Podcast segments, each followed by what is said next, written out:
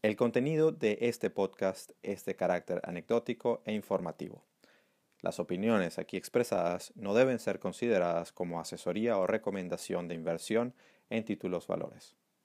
La participación de cualquier invitado a nuestro podcast es de carácter personal y no busca hacer publicidad de ningún producto o servicio con fines de lucro.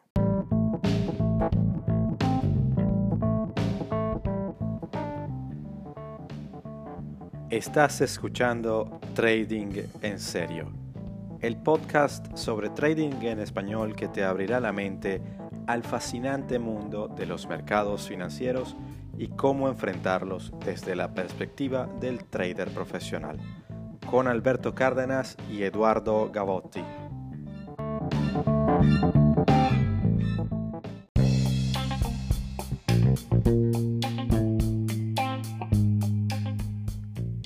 Episodio ha sido transmitido originalmente vía Instagram Live a través de nuestra cuenta arroba trading en serio y ha sido convertido en audio para todos nuestros oyentes.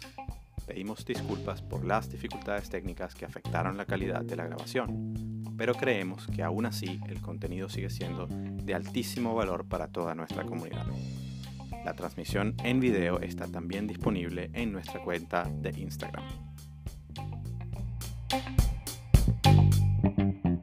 Chamo, feliz, feliz año, feliz cumpleaños, feliz Navidad, feliz, feliz Día Reyes, todo. Teníamos tiempo que no, que no conversábamos. ¿Cómo estás? Totalmente. Bien, pana, chévere, gracias a Dios. Estuve encerrado allá en Londres, la cosa está dura. Sí, bueno, La pandemia. no me puedo quejar, no me puedo quejar. Esas cosas, sea, son, son muy pocas personas en el mundo que tienen una, o sea, que no, que no andan en- ni en cuarentena ni, ni, ni que saben nada del coronavirus y no, yo no soy una de ellas. Entonces, todos estamos afectados por igual. Lo bueno es que como todo el mundo está encerrado, nos están viendo ahora. Hay un montón de gente que se ha unido, así que esto, esto va a ser una experiencia fantástica. Y no nos preocupemos por el, por el Anchor, porque eh, esto después queda grabado, yo lo puedo exportar, supongo, y saco el audio y lo pongo después en el, en el, en el podcast y ya está. Entonces, nada, Buenísimo. vamos a darle, vamos a darle inicio a esto. Perfecto. Dale, tenemos mucho de qué hablar. Sí, así es. Es la, la- toda la locura que está pasando. Como, primero que nada, ¿cómo te está yendo con todo este tema? Y si todavía está... Mira, a mí me parece, a mí me parece que esto que está ocurriendo en los mercados es, es muy interesante. Eh, eh, más allá de todo lo, de los efectos que puede tener el mercado, me parece fascinante los tiempos para estudiarlo, para entenderlo, Sí. para ver un poco muchas de las cosas que están escritas en los libros que uno ha estudiado como cosas que pueden ocurrir en ciertas etapas del mercado, se ven realizadas y otras, no. O sea, porque también hay elementos inéditos en el no, como por ejemplo eh, el efecto de la hiperactividad, las redes sociales, todo lo que todo lo que estamos viviendo que está afectando también los mercados, afectando la psique y por supuesto el momento histórico de la pandemia y todo lo que está ocurriendo. Pero el podcast de hoy creo que vamos a enfocar en, este, en estos eventos particulares de, que han ocurrido con esta, bueno, con esta manada de traders, de los cuales nosotros a veces hemos hablado en el, en, en el podcast. Eh, y de, bueno, y de la participación. Hay muchos temas involucrados alrededor. Sea, Sí. la participación de los fondos institucionales, los reguladores, este, el papel de, digamos, de cuál es la función de los mercados, realmente son eficientes, no lo son. Este, miles de cosas podemos hablar acerca de lo que ha ocurrido estos, estos días. Pero Eh, y sí, mira, yo lo, yo lo que te diría es, o sea, yo, yo estaba pensando como que, bueno, para este episodio, ¿cómo lo podemos abordar? Y sabes que tú y yo siempre hacemos las cosas muy eh, eh, espontáneamente y esta no es la excepción. De hecho, este tema surgió porque, bueno, también ocurrió de la nada y estábamos planeando la tercera temporada y, y pues tú sugeriste, mira, vamos a hablar de esto porque esto de verdad que es inédito y, y me llama mucho la atención. Pero entonces pensé, si hay una persona que no tiene ni idea de lo que está pasando, ¿cómo le empezamos a explicar esto? O sea, porque, porque si uno empieza a decir, no, bueno, sí, están los tipos en Reddit que empezaron a, a comprar cosas y entonces los otros estaban cortos, pero entonces, eh, o sea, la gente puede decir como que, "Verga, no entiendo nada. Entonces, eh, quizá, quizá como empezar desde el principio y, y, y, Y no sé, si te quieres aventurar o, o, o, me das a mí el espacio para hacer el resumen más o menos que yo tengo en mi cabeza. Vale, arráncalo, vale, arráncalo tú. Sí, va. Bueno, a ver, lo, lo, lo único que, ah, antes de comenzar con eso, sí digo que eh, el año pasado, a estas alturas más o menos, también tuvimos la, la, la grata oportunidad de estar en Caracas, ¿no? Eh, más o menos, bueno, fue en febrero, pero, pero ya, ya casi estamos allí.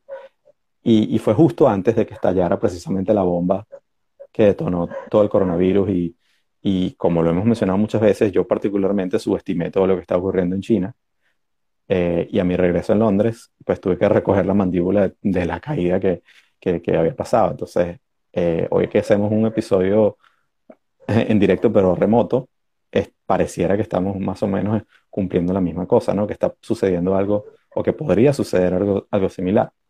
Y, y estoy de acuerdo contigo en que todos deberíamos tomar nota de lo que está ocurriendo para hacer referencia como casos de estudio, porque esto es increíble. O sea, eh, hay, yo lo, lo, defino como en este momento una pelea entre el smart money y el dumb money. O sea, lo, como los definimos aquí en un episodio, los tiburones y las sardinas, que era impensable eh, que en una pelea de, de, del estilo los tiburones perdieran un diente. O sea, y hemos visto como un grupo coordinado, así como un ejército de traders, retail le ha hecho torcer el brazo a, a, uno de los hedge funds y a muchos hedge funds, de hecho, pero en particular a uno, eh, que es uno de los más respetados de la, de la industria. Que, que, y bueno, ¿quiénes son estos tipos? Este, estos tipos son Melvin Capital, que es un fondo que a, a, en septiembre del, del, año pasado, en los datos que encontré, manejaban 20 mil millones de dólares bajo su, su cartera. O sea, una cosa gigantesca realmente un tiburón blanco tamaño, tamaño familiar. Eh, y, y, bueno, ha pasado a gestionar cerca de 12.500 12, millones de dólares en enero. ¿Y eh, qué es Melvin Capital? Pues un hedge fund, un fondo de cobertura, una empresa de inversión que de acuerdo a lo que escriben en su página, y aquí lo, lo leo, tengo la página allí, que dice que es un, es un, ellos utilizan un proceso basado en análisis fundamental, bottom-up, o sea, de abajo hacia arriba, para identificar inversiones bajo una estrategia long short. Es decir, tienen un portafolio donde van en largo en unas cosas y van en corto en otras y lo hacen tratando de analizar las compañías de abajo hacia arriba para generar ideas. Entonces, ¿qué, qué, qué pasa? Que ocurre que desde hace mucho tiempo, no es nuevo, ellos vienen construyendo una posición gigantesca en muchas compañías que ya están viendo que más allá de la pandemia y demás, el modelo de negocio ya no está dando. Una de ellas es esta empresa GameStop. Eh, GameStop un, retailer de, de, videojuegos que tiene tiendas tal cual como cuando, cuando niños todos íbamos a un centro comercial y que te querías comprar un Nintendo, un PlayStation, etcétera, pues estaban GameStop. ¿Y qué pasa? Que esas posiciones cortas las, las vinieron construyendo vía opciones puts. Las opciones puts, como, como los que nos escuchan saben, pero si no, son un derecho a, a vender una acción a un precio determinado en un tiempo determinado. Entonces, evidentemente, si tú, si tú, si, la, si lo que tú esperas es que la acción caiga y tú tienes ese derecho a venderla más arriba de lo que, de lo que cayó, pues tú realizas una ganancia. Entonces, pero por regulación, ellos están obligados a hacer el disclosure, a, reportar a los reguladores, mira, nosotros estamos acumulando puts en esta empresa. Y entonces ocurre una cosa eh, interesante, que es que o sea, cuánto, cuán grande era la posición, era lo suficientemente grande como para que en lo que ocurrió todo esto tuvieran que ser rescatados por nada más y nada menos que la gente de Citadel y de Point 72, que son otros súper gigantescos hedge funds, diría los más grandes hoy de la industria, eh, y los más profitable, manejan entre ambos casi 50 mil millones de dólares y les inyectaron ese capital. ¿Y por qué?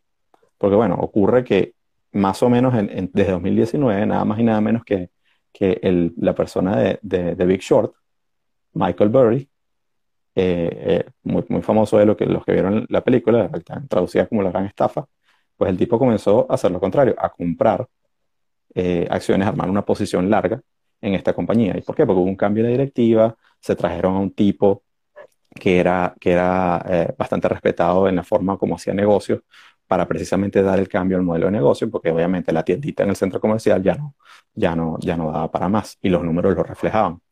Entonces empieza a comprar esta cantidad de, de, acciones y eso motiva a, a, a, muchos otros inversionistas a hacer lo mismo, pero en particular en, en, Reddit, que yo, yo particularmente yo no usaba Reddit.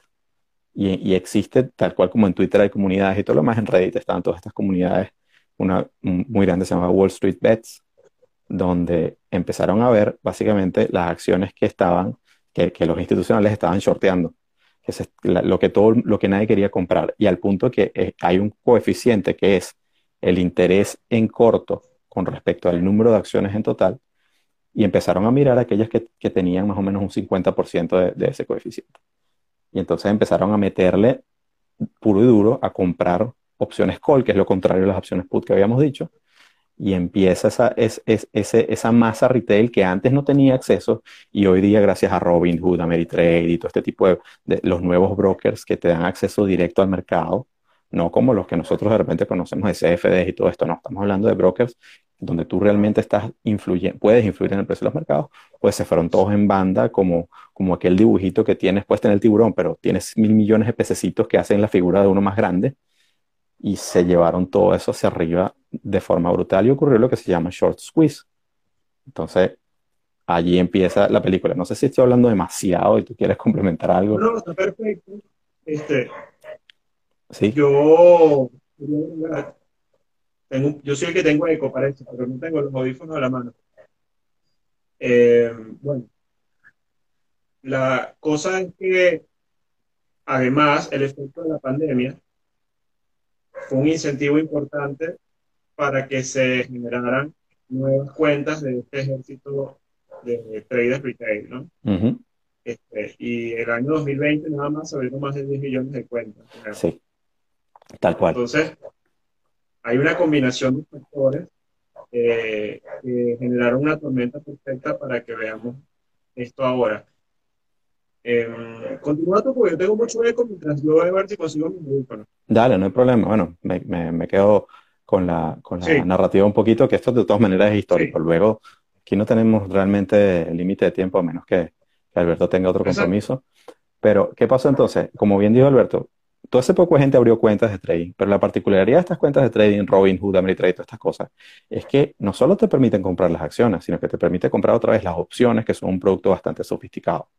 Entonces, al comprar las opciones, ocurre un fenómeno interesante, y aquí me permito un poquito explicarlo.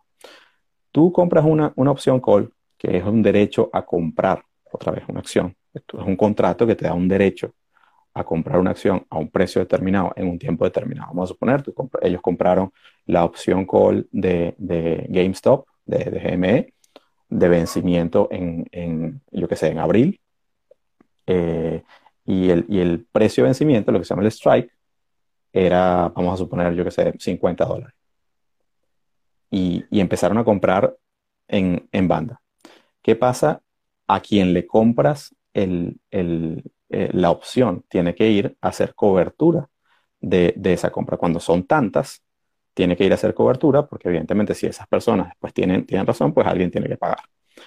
Pero luego, del otro lado, donde estaban estos tiburones, Melvin Capital y todos los demás, pero hablemos de Melvin Capital como el principal, que estaban yendo en contra, los ponen en aprietos, porque en lo que el precio empieza a subir, pues las posiciones contrarias, que son puts, se le vienen en contra, empiezan a perder, a sangrar dinero como pocos, y se ven obligados a hacer dos cosas. Primero, lo que se llama cubrir los shorts, que, que tienen que salir, si tú tienes una posición corta, en la que te perjudica si el precio va para arriba, tienes que salir a, comprar la acción para, evidentemente, eh, poderte compensar y, reducir esa pérdida. Pero luego, coño, Roberto se nos fue. Vamos a ver si luego después, eh, eh cómo lo, bueno, supongo que me hará la solicitud nuevamente, pero bueno, continuamos. Entonces, tienes, tienes a, la, gente que está en corto cubriendo los shorts y eso refuerza la subida del precio y por eso tuviste esos, esos boom impresionantes que llevaron a, a niveles, o sea, de, en el caso de GameStop, de 4 dólares, primero estuvo en 75, 80, 150 y hoy día cerró como en 340 y tanto, o sea, una, una, una auténtica locura. Esas cosas ya las habíamos visto antes. El año pasado ocurrieron muchas de estas cosas. Ocurrió con Kodak, ocurrió con Hertz. Hertz, sobre todo, estaba prácticamente muerta. Estaba en centavos de dólares, 0,20 dólares una acción y se la llevaron hasta 6 dólares, que es un incremento brutal. Y, evidentemente eso hace que se desangre completamente un, hedge fund.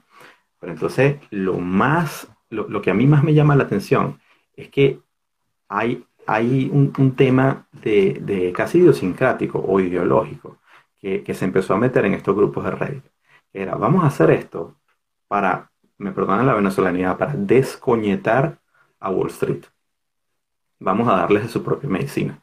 Entonces empezaron a seguir comprando y a seguir comprando para, para tratar de llevar la acción a un punto en el cual la pérdida fuera insufrible para, para, estos fondos. Obviamente contaron con el rescate de otros fondos más grandes y, y vamos a estar claros, los institucionales tienen mucho poder eh, y entonces no, no, es un tema de que necesariamente iban a quebrar, pero donde está la, la más grande implicación es que cuando tú tienes una posición que te está desangrando y tienes que salir a cubrirla, Fíjate que eso es dinero de los clientes, básicamente, de unos clientes que pueden demandar su plata. Y puedes tener lo que se llama llamados de margen. Si alguno vio la película Margin Call, entenderá de lo que hablo. Si alguno ha tenido una cuenta con derivados, sabe lo que es un Margin Call. Y con todo este tiempo, desde el 2020, seguramente también lo, lo, lo, lo habrán visto, que es básicamente que tú, tú tienes que o poner plata o liquidar otras posiciones para hacer caja para compensar la pérdida que te estás llevando. Porque si no, entonces después no vas a poder cubrir ese hueco. Entonces, ¿qué pasa? Que, que eh, allí es donde está un, efecto que todavía pudiera estarse desencadenando. Si tú tienes muchos eh, fondos que tienen posiciones que han venido construyendo por meses en empresas que esperan que iban a desaparecer, y ahora tienes, eh, por el otro lado, una, una armada, un ejército de, de, inversionistas y traders retail que actúan en, en, en masa y que, y que, están ganando poder para mover estas, estos precios los puedes poner a comprometerse porque está bien, ellos pueden salir de la posición y bajar la palanca, pero ¿qué pasa si después no encuentras cómo deshacerte de ella y tienes que salir a liquidar todas las cosas? Entonces se puede generar ese efecto contagio que te va a tumbar eh, el, precio de muchos mercados. Yo particularmente no veo eh, todavía eh, esa situación, o sea, yo creo que, que em, un segundo, aquí, perdón, Alberto Cárdenas me está pidiendo, me disculpen, estaba hablando como un loco. y, Alberto se está uniendo, pero un poquito para, para, para saber la cosa. No sé, Alberto, si escuchaste toda la, la el monólogo que me hace aquí. Pero entonces yo no, yo no veo todavía que, eh, que, ocurra esa situación porque, digamos, muchos fondos han quebrado, o sea, hedge funds come and go, hay muchos que, que se han volado las cuentas completamente y son, han sido muy grandes y no necesariamente han generado una, una ola masiva de crisis financiera. Pero ¿qué pasa? Que las condiciones de mercado actuales son distintas y son súper frágiles porque todo todavía está súper apalancado, todo todavía está bastante tenso, todo está, sabemos, soportado por, eh, eh, por, por, los, bancos centrales, pero en particular por, por la Fed. Eh, y entonces hay un montón de cosas que podrían eh, que podrían ser muy interesantes. Aquí estamos en un tema de, de o sea, sin precedentes, pero sobre todo lo, a mí lo que más me llama la atención, y aquí es donde queda también el tema, es cuando se meten, o sea, lo que me da esa validación de que hay un tema idiosincrático de los pequeños contra los grandes, de darles en la madre a Wall Street, es cuando se meten este, este tipo, Chamath uh, que me perdonen si no sé cómo se pronuncia, es un nombre súper raro, pero el tipo es un es súper exitoso, es muy buen eh, eh, eh, negociante, porque no, o sea, startupper, venture capitalist, trader, you name it, el tipo lo hace todo. Y entonces el tipo empieza a decir en Twitter como que, bueno, que voy a tirar, no sé, 100 mil dólares inicialmente para, para ver, dígame que la gente se fue, compra GameStop y el tipo se montó en esa. Luego Elon Musk, que hoy día por valor de mercado es el tipo más, más millonario del planeta, más rico del planeta, salió hoy también en, en, defensa de ellos. Y cuando en defensa de ellos, obviamente que debe haber puesto plata también en eso, para ayudar precisamente a darle ese batazo a, a como ellos llaman, a los trajes, a, a, a, los paltos. Entonces, eh, hay esa batalla idiosincrática, yo no me la esperaba, yo, y, y realmente que, que, hoy día entonces vas a tener a la mayoría de los hedge funds metiéndose en Reddit para ver qué, qué es lo que están, qué es lo que están buscando cazar, y va a haber otros movimientos. Y es, es una locura. Pero bueno, Alberto, sorry. Te cuento, te, cuento rápidamente un poco mi, mi experiencia. Eh, eh, una pregunta, ¿le consigue? Ya tengo los audífonos después. Eh, muy tenue. Yo, yo te escucho bien, pero, pero muy tenue. Ok, ok. Bueno, bueno. Eh, eh, una cosa que quería decir es que Melvin Capital, como tú dijiste, está respaldado por Point 72 y por Ken Griffin también. Y por cita del que es Ken Griffin, sí. Cita Pero, por ahí escribieron que, estábamos viendo un, capítulo, de vídeo. Sí, tal cual. Este, este, y yo, creo, que, sí, porque, en el, caso de, para los, que no lo saben, Point 72 es, un fondo de, de, Steve Cohen, de Steve Cohen, que eh, Steve Cohen, para los que no lo conocen, es un mega tiburón del mercado. Sí, como decías, cita de Ken Griffin y el, y el capítulo de Billions.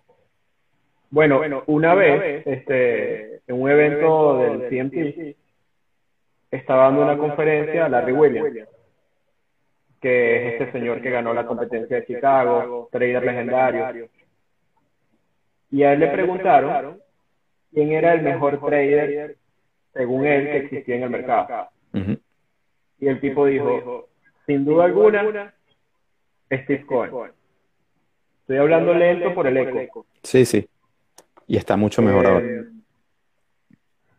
entonces, Steve Cohen eh, también es el personaje en, el que se inspiraron para hacer la serie Billion. Este, Capital, de alguna manera es eh, lo que era antes Tac Capital. Sí que era la firma de Steve Cohen. Entonces, es para que se vea la dimensión de la pelea. sí, no, eh, tal cual. Entonces, estos traders retail que se organizaron de una manera increíble, como bien lo explicaste. Yo me metí, yo me abrí el chat de Reddit y empecé a observar lo que estaba pasando. Y me impresioné por todo lo que vi. Yo no sé si estás en Reddit y lo has visto. Sí, me lo descargué ayer. y empecé a ver la cosa. Es una locura también. Hay como 700 mil mensajes. Hay, una especie de manual de cómo hacer la estrategia del POM de las acciones. Sí, tal cual. Hay una explicación del short que es brutal, que entonces lo, lo ponen bananas y monos y entonces, ¿qué pasa cuando un mono tiene cinco bananas y le presta la... O sea, es, es, gracioso, porque, porque entonces al final finaliza como que, bueno, entonces todos, todos somos unos monos que vamos a ir juntos a caerle a coñazos a, a los demás.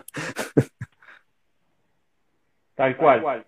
Y una cosa que me impresionó sí, tal es que, bueno, en el, en el, en el, en el manual explicaban, por ejemplo, lo importante de mantener las posiciones, de incluso colocar órdenes pendientes en las cuentas para engañar eh, y hacer blogs también en, las posiciones.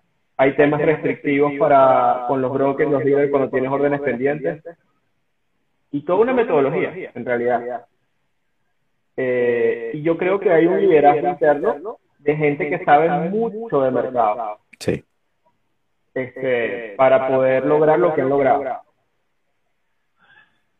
Eh, y pienso que es inédito, esto obviamente va a tener toda una serie de repercusiones aguas abajo que creo que empezamos a ver. Eh, porque hoy, por ejemplo, vimos los efectos en Nokia, en AMC. AMC, tal cual. Gogo, que es una empresa que hace, provee internet dentro de los vuelos quién coño está volando. Entonces, hay cosas que no tienen mucho sentido, pero ahí va. Nokia tuvo que lanzar un comunicado y decir, no sabemos qué coño está pasando con nuestra acción. Es que esto es, mira, a mí me, llama la atención porque esto, esto me recuerda una anécdota poco jocosa, ¿no? Pero una vez, una vez yo estaba joven, pues, y, y entonces empecé a trabajar en, en, en una pasantía cuando estaba en Caracas todavía. Y bueno, eh, en, el, en, el, en, el, equipo donde yo trabajaba, un equipo, digamos, de, de, alto nivel, yo era el pasante, etcétera. Y entonces, bueno, cuando tú te empiezas a, estar con gente de, de, un poquito más, más arriba en la cadena, pues bueno, las chicas te empiezan a mirar. Y entonces, habían dos, dos niñas, dos, dos mujeres con las que, bueno, yo estaba ahí coqueteando y toda la cosa. Y entonces hay un momento en el cual me dice, me dice un pana, y tenía toda la razón, que ni siquiera era yo el tema, era que las dos estaban peleando entre ellas porque era lo que hacían. Era para ver quién se quedaba con, o sea, como que llevaban su partido de tenis ahí a ver quién, quién llevaba el score. Y yo simplemente estaba en el medio. En este caso, está, o sea, a nadie le importa GameStop. A nadie le importa. O sea, llegó al, al principio a lo mejor sí. A Michael Burry, a, a, a, Ryan Cohen, que no es el mismo Cohen, sino este, es este que es el, el nuevo CEO eh, a, a, nadie le importa, a ellos sí les interesa al inicio, pero al resto, esto se volvió un tema de una competencia de que, ah, Wall Street nos quiere sacar del juego, pues no nos vamos a dejar y les vamos a dar más duro y vamos a traer más margen y vamos a seguir comprando. Y imagínate, eh, eh, sobre todo cuando tienes un montón de gente que se montó en Bitcoin, por ejemplo, se montaron en Bitcoin en, en noviembre diciembre, se pegaron ese subidón, se sienten millonarios ahora. Tuviste de hecho una caída en Bitcoin, que no es que voy a decir que fue por eso, pero entonces tienes un tema que, que hicieron caja para buscar el nuevo, el nuevo hotspot, la nueva acción que sube, y, y, y, ahí lo tienes, ahí lo tienes. Simplemente es. es la, la, terminología es la misma. Exacto. De este grupo. O sea, se revelaron, pues, con el léxico incluso que usaron. Sí.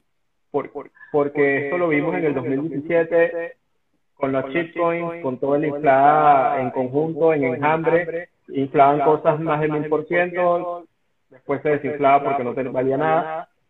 Bueno, encontraron. Lo impresionante es que en los mercados regulados.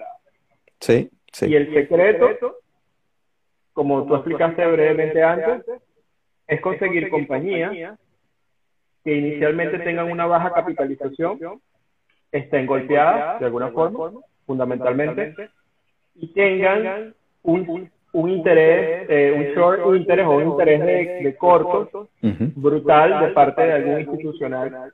Sí. Eh, y ese secreto, de alguna manera, permite que en conjunto, cuando este grupo empieza a comprar, poco a poco, va generando la posibilidad de que el que tiene la posición corta tenga que empezar a liquidar posiciones y cuando liquida tiene que salir a comprar para revertir el short. Entonces se genera un círculo vicioso de incremento del precio. Y hay otro tema, que tú también lo dijiste. Esto se hace con call, con opciones, con derivados. Entonces, cuando el trader retail empieza a comprar muchos, muchos call, esos call vienen, eh, eh, un broker dealer, un dealer tiene que este, asegurar esa operación. Exacto. Y para hacer eso, tienen que salir a comprar acciones también.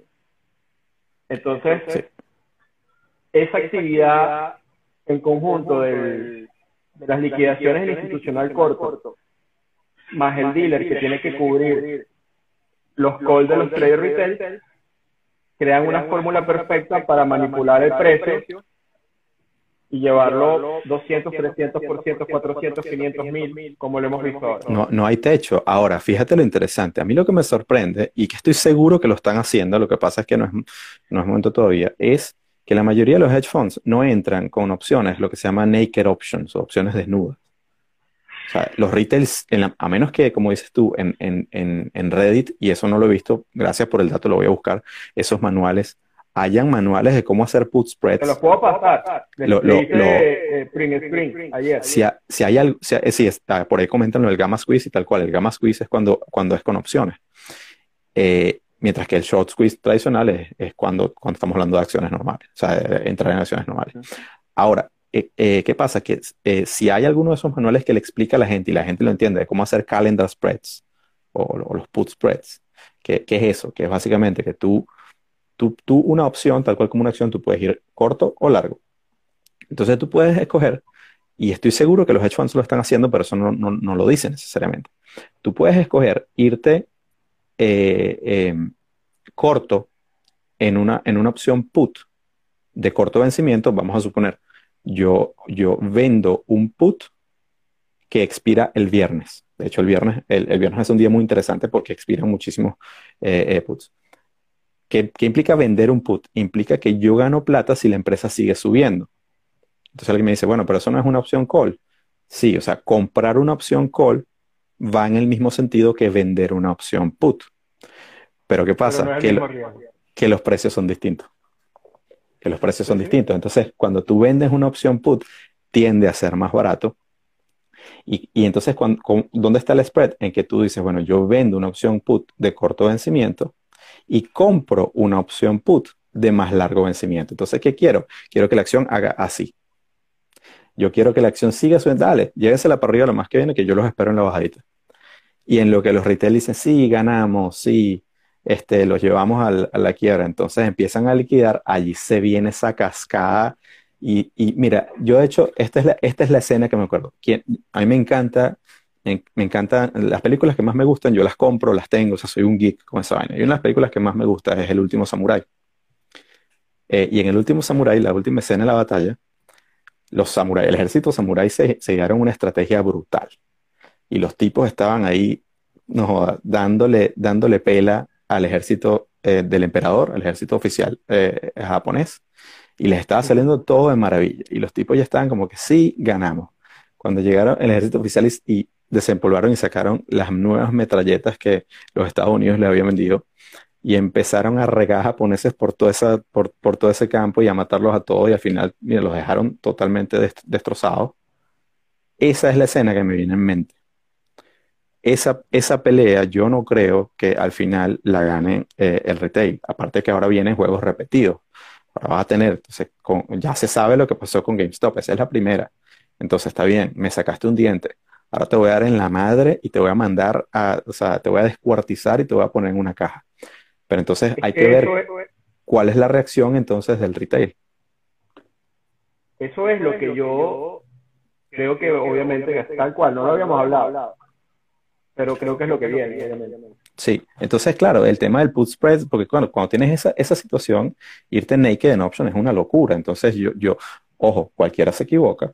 Eh, a lo mejor Melvin estaba, como no preveía esa situación, estaba, tenía un portafolio diversificado donde toda la posición de puts no necesariamente eran put spreads. Los put spreads se hacen mucho más que todo, y ojo, yo no soy experto en opciones, pero es lo que estaba aprendiendo. Los put spreads se hacen más que todo cuando hay una volatilidad muy grande, porque realmente lo que tú estás tradeando es la volatilidad de, ambos lados, de ambas piernas de la, operación.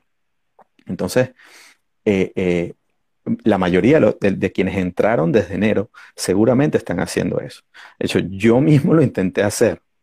Y, bueno, desafortunadamente en ese momento, mi broker que eh, para esas operaciones, que es Interactive Brokers, mataron la, la, la, o sea, la posibilidad, porque ya era tarde, pues la tenían GameStop sí, pero cuando yo quise hacerlo, habían deshabilitado de la plataforma eh, eh, comprar, sobre todo cuando no estás en Estados Unidos, porque tengo una cuenta con ellos, digamos, internacional. Entonces, eh, de hecho, hoy me mandaron un correo que lo puse en Twitter cuando me dijeron, ah, estimado cliente, ya tenemos la acción, ya la puedes shortear. Y es como que sí, bueno, ahorita realmente creo que me quedo por fuera. Y de hecho creo que me salvaron, porque si yo me hubiera ido en corto, pensando que ya, eh, ok, en la primera etapa eso, eso iba a suceder eh, eh, y, no había más nada que ver, me hubieran, me hubieran dado hasta, hasta, hasta por la nuca con esa subida hasta 300, hasta 300 dólares. Entonces, creo que es más bien gracias a Interactive Brokers que no me, que no me, que no me desconectaron. Pero, pero entonces, mira, sí, el tema del, último samurái es lo que me estoy imaginando que puede pasar. Eh, eh, y, bueno, como te venía diciendo, yo, yo, a mí me cuesta creer, pero ojo, yo, como siempre te digo, me puedo equivocar, pero a mí me cuesta creer que, que, en este momento haya un efecto contagio que se tire del mercado completo. Lo que pasa es que, como tú siempre mencionas y muy correctamente, son las condiciones de mercado las que son demasiado frágiles. Entonces, cualquier estornudo te puede te puede mandar para, o sea, una corrección fortísima. Entonces, eh, mira, la verdad que vamos a ver cuál es la respuesta. O sea, esta, esta semana que viene Es que esto puede ser la punta del iceberg, porque como no lo sabemos, las conexiones aguas abajo que tienen los fondos que están siendo eh, vulnerados por este ataque en hambre con, el, con el exceso de actividad en call. Eh, y allí puede haber un tema de, de cascada, de riesgos sistémicos así. No lo sabemos porque no lo, lo vamos a ver en los próximos días. Pero lo que ya se ve hoy, por ejemplo, es que mira, tuviste el incremento impresionante en estas acciones puntuales, pero los índices en general cayeron. Sí. Sí. bueno, una este, caída de, de 2,5%, no, tampoco fue. Pero es la más importante desde octubre. Sí. O sea, en términos de lo que ha venido haciendo el mercado, el VIX subió 30%, no sé cuánto cerró, no, no vi exactamente. Yo lo dejé en 27, eh, no sé, no sé cuánto. A ver. Entonces. No, 37, mamma mía. 37, 21. Uf. No es menor, no es menor. O sea, es un tema que, no sabemos la cola que hay detrás, pero como yo he dicho antes y, lo hemos hablado mucho, hay una ultra concentración, un ultra apalancamiento y una ultra complacencia en el mercado. Si le agregamos a esto este nuevo elemento que yo nunca había visto, que es un ataque coordinado, inteligente, coordinado, no sé quién está detrás, pero pienso que debe haber gente detrás. no, soy tan inocente para creer que es una organización espontánea. O sea, hay, hay, hay, hay, hay, conocimiento aplicado y para mí es una operación. O sea, claro, lo que pasa es que... Lo, particular.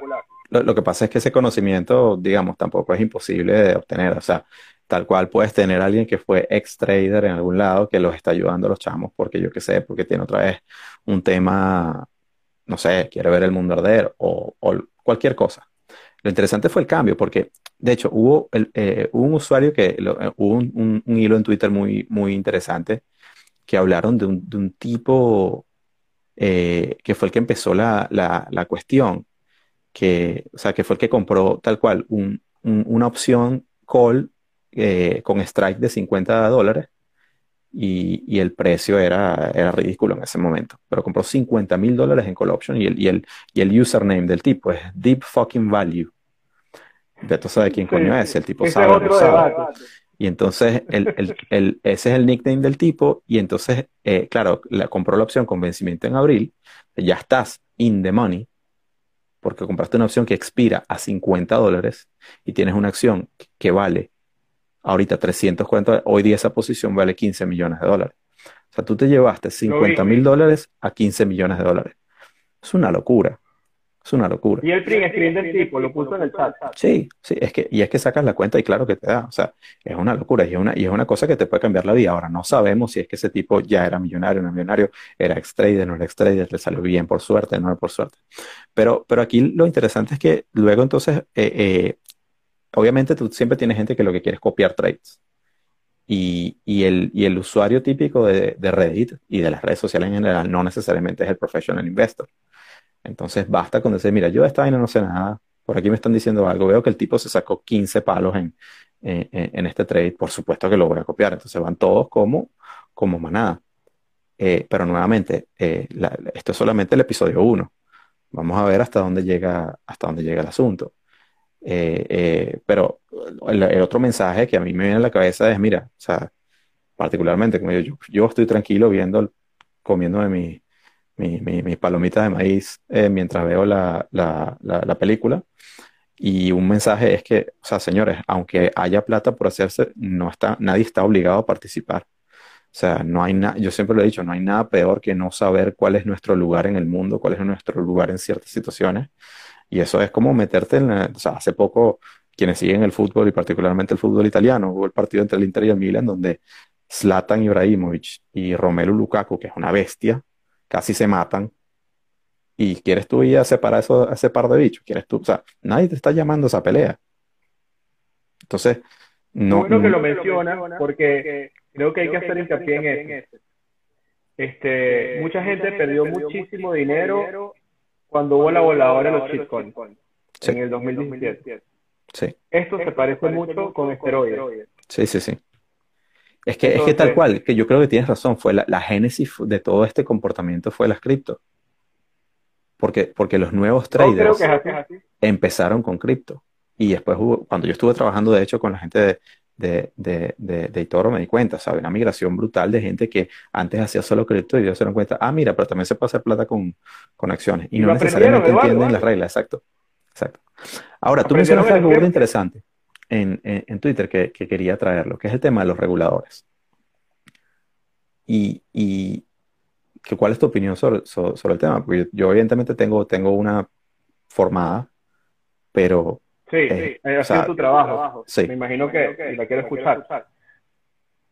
Pero mira, mira eh, yo, creo que no la tienen fácil. O sea, en, digamos, que esto, hay una zona gris. Eh, probablemente mucho de lo que se haga sea legal.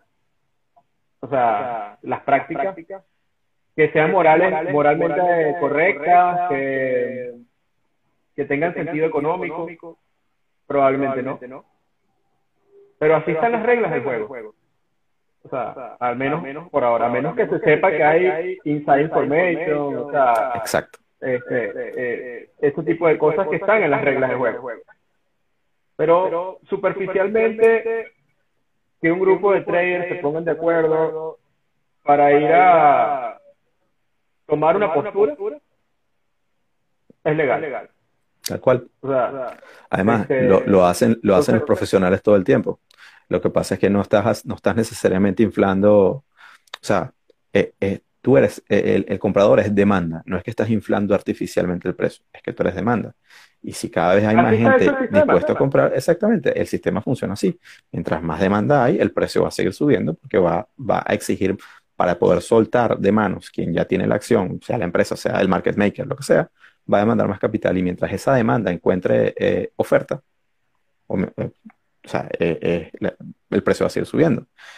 Y entonces, claro, hay mucha gente que dice, no, que, tal cual, que los reguladores deberían intervenir. Bueno, los exchanges suspendieron, el, eh, tienen unas reglas de que cuando una acción sube X por ciento, dependiendo de su capitalización, se suspende la sesión de trading, etcétera, pero luego se reinicia y, luego otra vez se, digamos, no, eso no desaparece el problema, es simplemente como que ponerle pausa, pero la cuestión después sigue.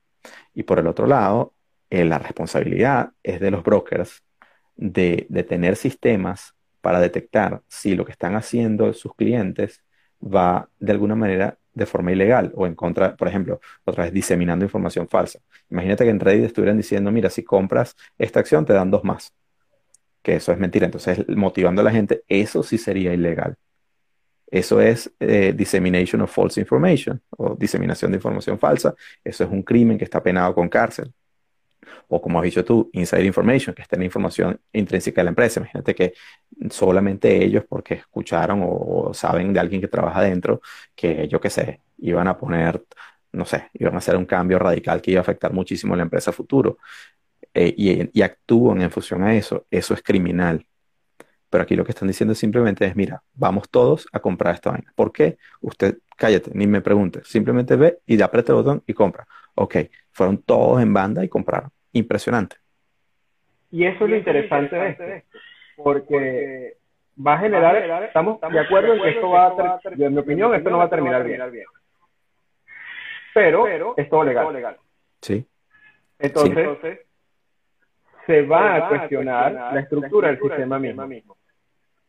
Y muy probablemente surgieran cambios de reglas. Es posible, pero esos cambios, esos cambios son difíciles porque tienen que pasar por todo un sistema burocrático de aprobaciones, discusiones, etcétera. Y mientras tanto, están, el ejército está buscando otra vez cuáles son las acciones que tienen 50% de short interest sobre floating eh, o, más. Y, se van a seguir volviendo locos y van a pillar a más de uno que entonces va a salir a, a cubrir esas posiciones y a hacer todo lo que tú bien explicaste en una hipótesis de mercado semificiente, digamos que los mercados y los traders y los especuladores brindan liquidez. y tienen su función este, muy importante. Sí, sí, Pero lo que estamos viendo ahora es una simetría en la actuación. O sea, por el efecto de la hipercomunicación de las redes sociales. Mucha gente se puede poner de acuerdo en un tema gente que estuvo, es como, es como un headphone descentralizado. Sí, tal cual. Esta, este, es, tal cual eso. De hecho, había estas cuentas de, de chiste que, que, de parodia que hay en Twitter lo decían. O sea, que eh, eh, Wall Street Bets, que es la cuenta de Reddit esta, se volvió el hedge fund más, más grande del mundo. Y había un gráfico súper interesante que hablaba de la, de la, de la, de, lo que se llama el índice YOLO, es you, you Only Live Once, que solo se vive una vez. que todas esas empresas que las empresas que, que, la gente ha comprado como que bueno aquí está la casa los niños la suegra todo lo metemos ahí porque aquí nos vamos a hacer millonarios. Ese índice ha, ha rendido 978% desde el año pasado. Eso es una locura. Eso es una locura. todo lo que nos enseñaron que no hay que hacer sí. es lo que están haciendo y es lo que está convirtiendo a esta gente en los reyes de Wall Street. Sí, así es, así es. Por ahora. Miren, yo, yo, o sea, mi comentario de cierre y luego, y luego no sé si tienen alguna, alguna pregunta, no sé si tenemos tiempo para eso. No, la verdad que, miren, señores, no teníamos pensado hacer esto demasiado estructurado, les pedimos disculpas. tema del eco, de las cuestiones, o sea, ya está, eh, nosotros somos así, no, no, no, no vivimos de esto. O sea, esto es, esto es una llamada que yo hubiera tenido con Alberto sin público y hubiera sido quizá igual. Entonces, y de hecho, ojo, me está diciendo que quedan 30 segundos. Mira, yo lo que diría rápidamente es que si Melvin Capital y todos esos hedge funds se equivocan, no nos vamos a equivocar nosotros que somos de retail. Entonces, no, se lo tomen tan, tan, personal. Te quedan 10 segundos, Alberto, dale para el cierre del ah, no sé, terminamos hablando por mensaje. No sé si se puede hacer de nuevo. Gente, disculpa, gracias por todo, nos vemos pronto.